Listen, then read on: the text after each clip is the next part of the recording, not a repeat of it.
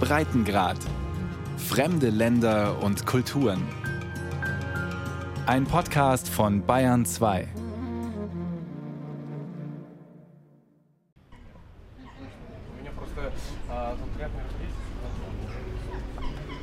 In der Provinz ist das Leben schon anders.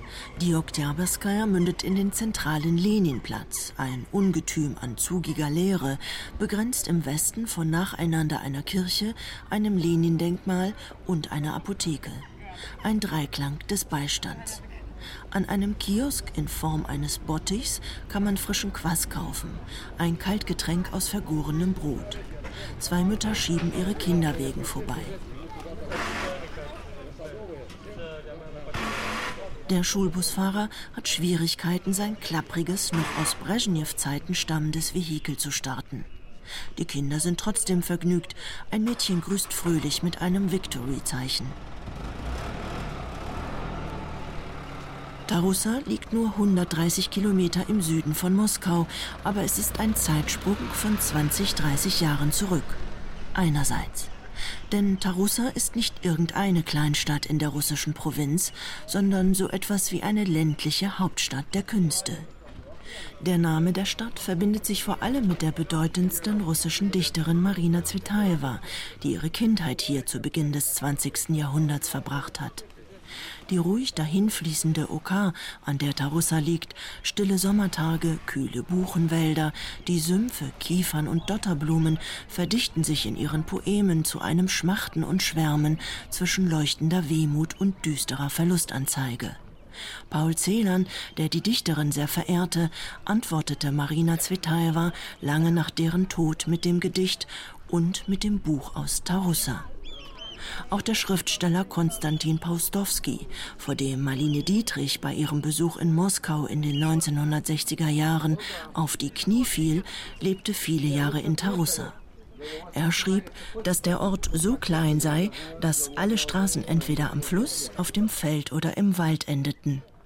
Daran hat sich bis heute nichts geändert. An der Oka, einem knapp 1500 Kilometer langen Nebenfluss der Wolga, der in großen Schleifen träge durch die sanft gewellte, unendliche Weite strömt, sitzen ein paar Bootsführer und Fischer.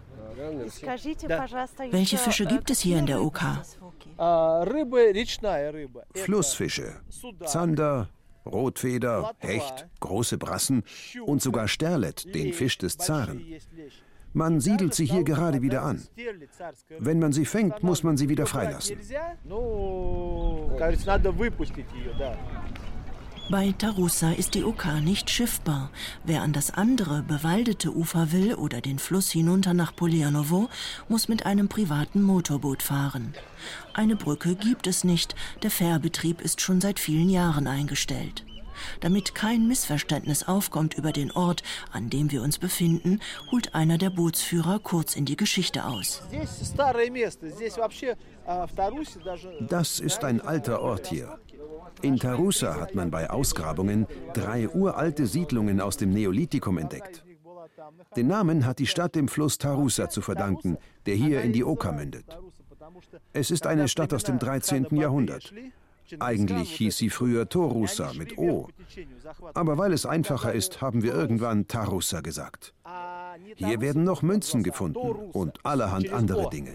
Это очень древнее. Монеты находят и много чего находят в этом. Да, да. Kein Wunder, die Landschaft muss Menschen zu allen Zeiten angesprochen haben. Heute hat Tarussa etwa 8000 Einwohner, vor 100 Jahren waren es etwa viermal so viele. Die meisten Bauten des Zentrums stammen aus dem 19. Jahrhundert. Zweistöckige, langgestreckte gelbe Häuser in vier, fünf Straßen, von denen unbefestigte Wege in die leicht hügelige Landschaft abzweigen. Hier und da immer wieder tannengrüne oder hellblaue Holzhäuser mit üppig verzierten Fensterrahmen oder Anbauten, improvisiert aus Wellblech. Überall Flieder, Pfingstrosen, Malven. Das Leben hier ist provinziell, viel Natur. Da kann man sich erholen. Die Moskauer kommen hierher, die Datschniki und Touristen. Aber in Tarusa gibt es auch die erste private Waffenfabrik in Russland. Sie heißt Zarenkanone. Früher gab es hier Töpfereien, Ateliers für Stickereien und Ziegeleien. Jetzt sind das alles private Unternehmen. Tarusa lebt vom Tourismus. Eigentlich ist Russland schwer gezeichnet von Landflucht. Dörfer und Kleinstädte sterben aus, vor Ort bleiben meist nur ein paar arme Teufel und einsame Alte. Auf dem Land gibt es keine Arbeit, keine Perspektive.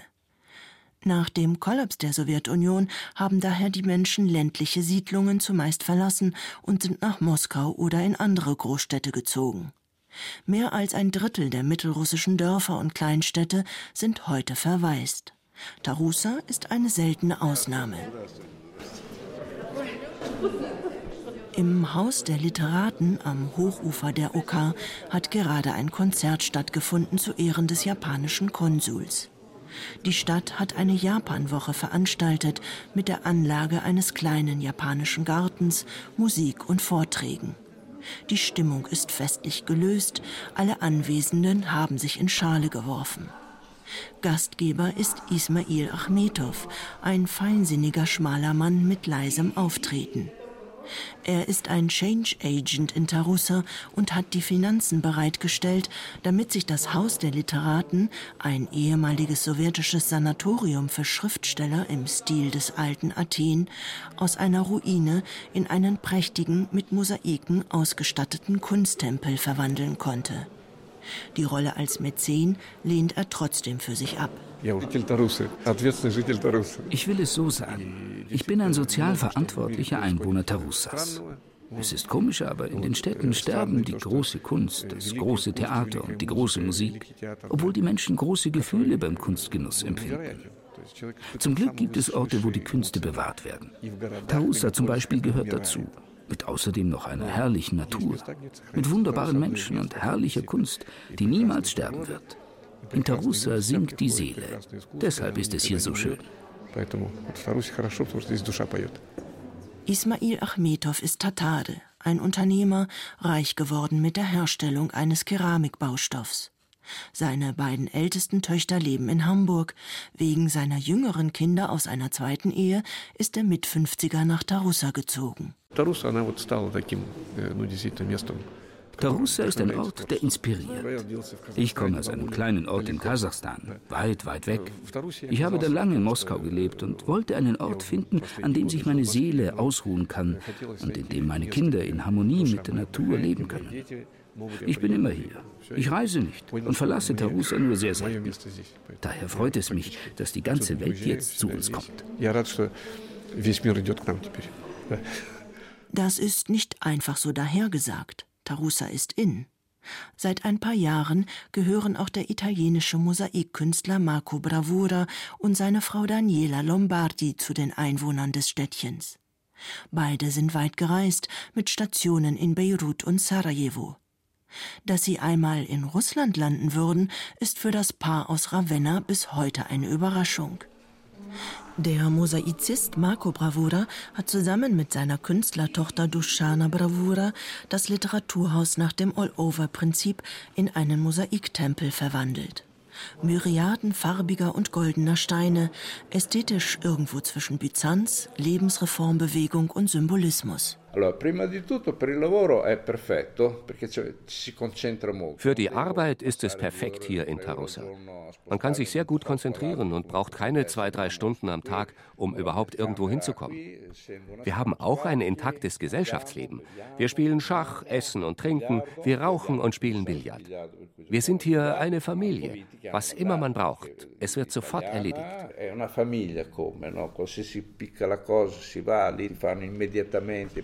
Die Vorzüge einer intakten Kleinstadt. Man kennt sich, man hilft sich.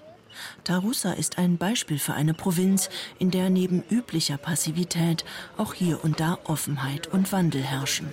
Mehr Luft, Raum und Fantasie. Dieses Wunder von Tarusa verdankt sich unter anderem der anziehenden landschaftlichen Schönheit, die viele zum Hierbleiben bewegt hat. In den frühen Sommermonaten veranstalten Frösche, Unken und Kröten an der Oka in der Abenddämmerung lautstarke Balzkonzerte. Die in einer weiten Schleife eingebettete breite Flusslandschaft ist in ihrer stillen Erhabenheit oft gemalt worden, weshalb Tarusa auch als russisches Barbizon apostrophiert wird. Schon vor der Revolution zog es viele Moskauer Künstler und Intellektuelle hierher. Wir haben hier eine über hundertjährige Tradition in Tarusa. Wir sagen immer, dass hier das silberne Zeitalter seinen Anfang genommen hat und nie zu Ende gegangen ist. Und bis heute lebt hier der große Schriftsteller von Weltrang Maxim Osipov, der neue Tschechow.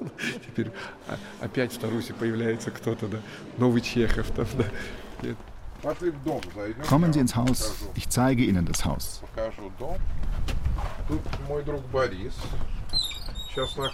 Hier ist mein Freund Boris, ein Geiger.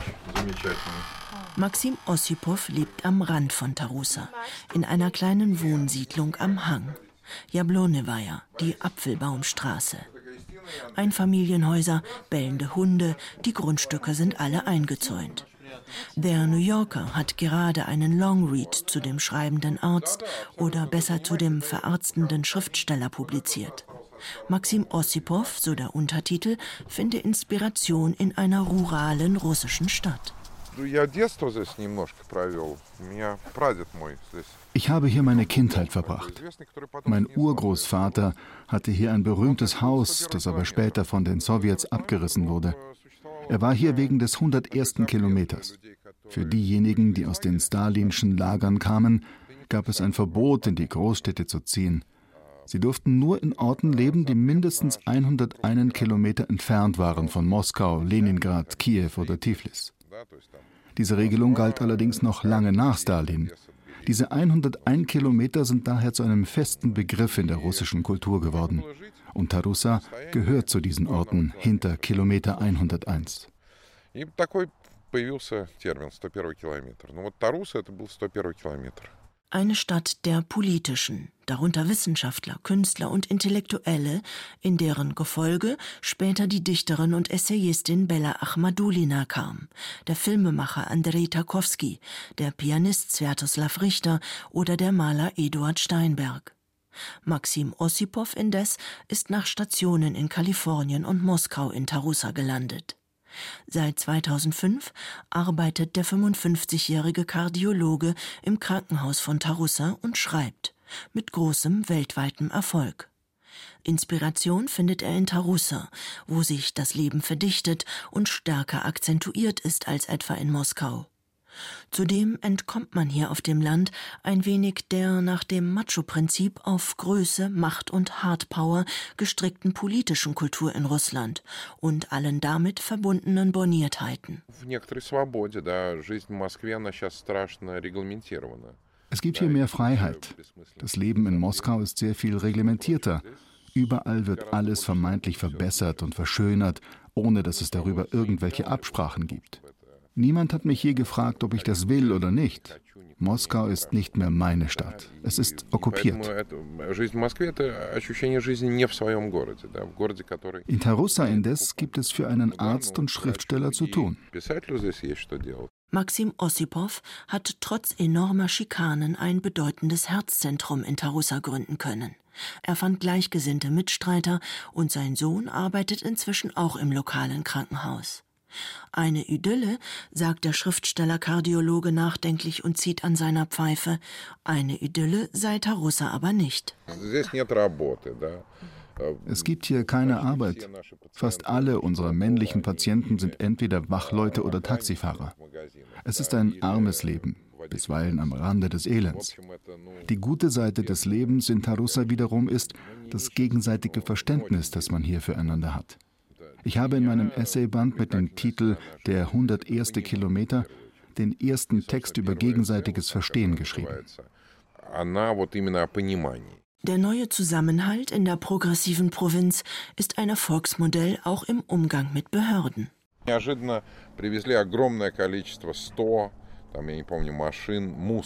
Plötzlich haben sie etwa 100 Müllautos hier entladen. Das, was jetzt in ganz Russland passiert. In Tarussa hat es ziemlich gestunken, vor allem in der Schule. Die Leute haben sich daraufhin zum Protest versammelt.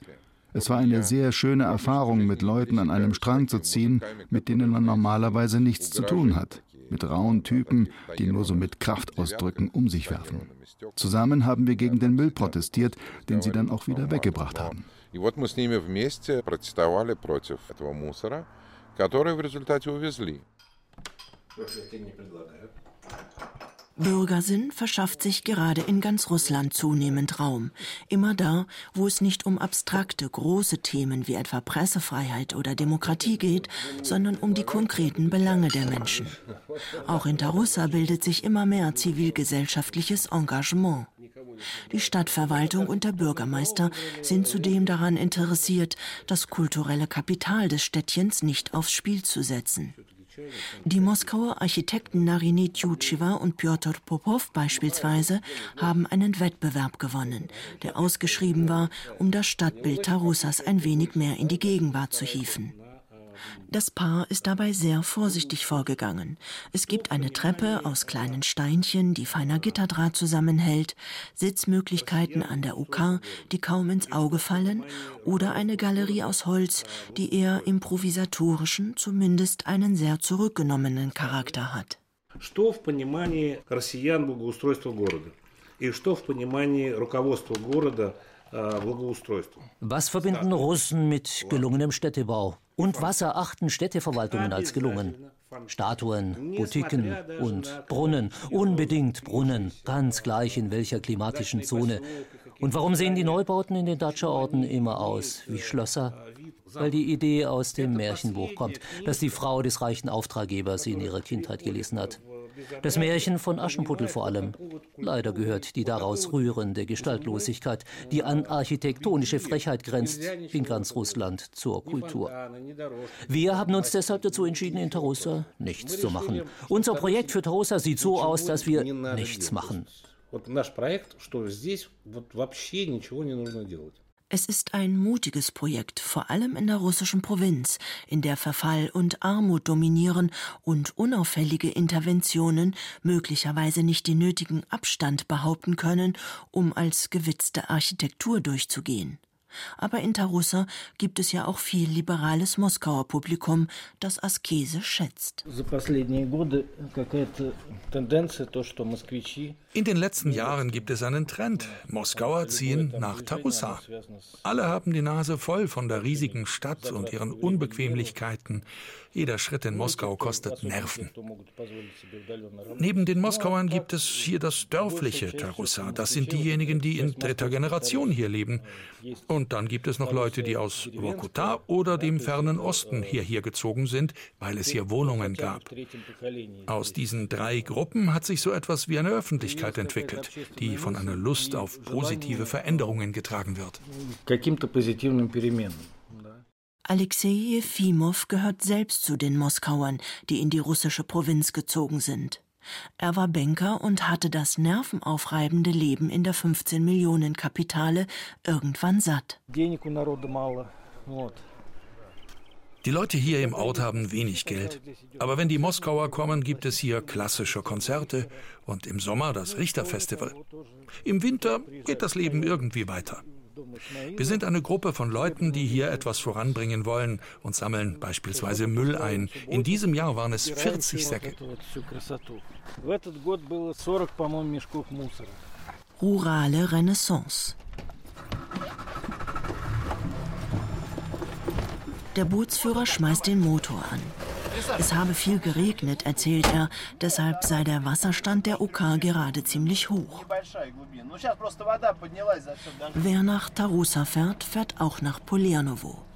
1500 Rubel, umgerechnet gut 20 Euro kostet die zehnminütige Fahrt flussabwärts. Mit dem Auto wären es 80 Kilometer. Polianowo ist der idyllische Landsitz des 1844 geborenen realistischen Malers Wassili Polianow, in dem heute ein Museum eingerichtet ist. Die Boote liegen auf Sand an. Die Okar hat hier einen richtigen Strand. Sommertreiben. Kinder spielen am Wasser, die Eltern liegen in Badehose und Bikini in der Sonne. Auf dem Weg zum Landsitz des Malers durch russischen Märchenwald maßregelt denn auch ein Schild die richtige Bekleidung für den Besuch bei Wassili Poljanov. Die Hausherrin heute ist die Urenkelin des Malers, Natalia Poljanova. Eine fröhliche, kluge, mitreißende, energische Mitvierzigerin, die in Moskau Soziologie studiert hat und in Paris Kunstgeschichte und Museumskunde. Bevor sie in die Waldeinsamkeit von Polianowo gezogen ist, hat Natalia Polianova viele Jahre als Fernsehjournalistin gearbeitet. Он сформировал такую сверхидею, сверхидею такого семейного дела, семейного очага. Wassili Poleanov hat eine höhere Idee formuliert, der sich unsere Familie bis heute verpflichtet fühlt. Es geht um den Geist der Malerei, des Theaters, der Aufklärungsarbeit und der Musik. Alle Nachkommen fühlen sich diesem Geist verpflichtet, als wäre es ein höherer Befehl. Wassili Poleanov wollte immer, dass sein Haus allen offen steht. Die Leute sollen kommen und mit neuen ästhetischen Vorstellungen wieder gehen. Die Schönheit dieses Ortes soll Menschen bewegen und anstecken, wodurch sich allmählich eine Gemeinschaft von Poleanow-Anhängern entwickeln soll. Diese Idee war für alle Familienmitglieder immer wichtiger als alle Schicksalsschläge.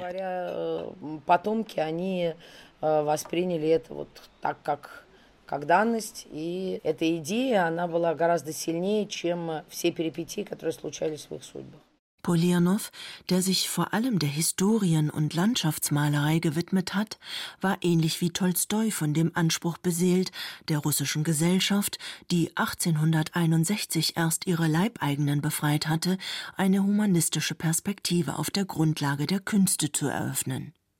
Ideen, die so oder anders fortleben in Tarussa und Polianowo. Zusammen mit einem Historiker arbeitet Natalia Polianova gerade an einer Chronik der Familie nach der Revolution und während Stalins Gewaltherrschaft. Nach der Revolution hat die Malerfamilie Polianow in dem Haus gelebt. Das dauerte aber nicht lange. Meine Urgroßeltern hatten Schwierigkeiten, das Haus zu erhalten. Man fand dann diese Lösung. Das Haus von Wassili Polianow wurde zu einem Erholungsheim für die Künstler des Bolschoi-Theaters. Mitte der 1930er Jahre störte das Anwesen hier in Polianowo. Der Ton wurde immer aggressiver, die Handlungsfreiheit wurde eingeschränkt und schließlich wurden Poleanows Sohn Dmitri Wassiljewitsch und seine Frau Anna Pawlowna, meine Großeltern, verhaftet und ins Lager deportiert. Man hat sie getrennt und in unterschiedliche Gulags gebracht, was für sie schwer zu ertragen war, denn sie waren ja nicht mehr ganz jung. Beide haben überlebt. 1944, als das 100-jährige Jubiläum Poleanows war, kamen sie frei und konnten nach Poleanowo zurückkehren. Schönheit und Schrecken liegen nah beieinander in Poleanowo und Tarussa. Beides sind geschichtsträchtige Orte, die es geschafft haben, ihre Leuchtkraft ins 21. Jahrhundert hinüber zu retten. Leben Sie gerne in Tarussa? Oh ja, ich bin hier geboren. In Russland gibt es ein Sprichwort. Wo du geboren bist, da gehörst du hin. Da gibt es keine Alternative. Ich reise nicht gerne. Ich bin es gewohnt, auf dem Dorf zu leben. Wir haben Hühner, bauen Kartoffeln und Zwiebeln an und im Winter haben wir dann ökologisch saubere Nahrungsmittel.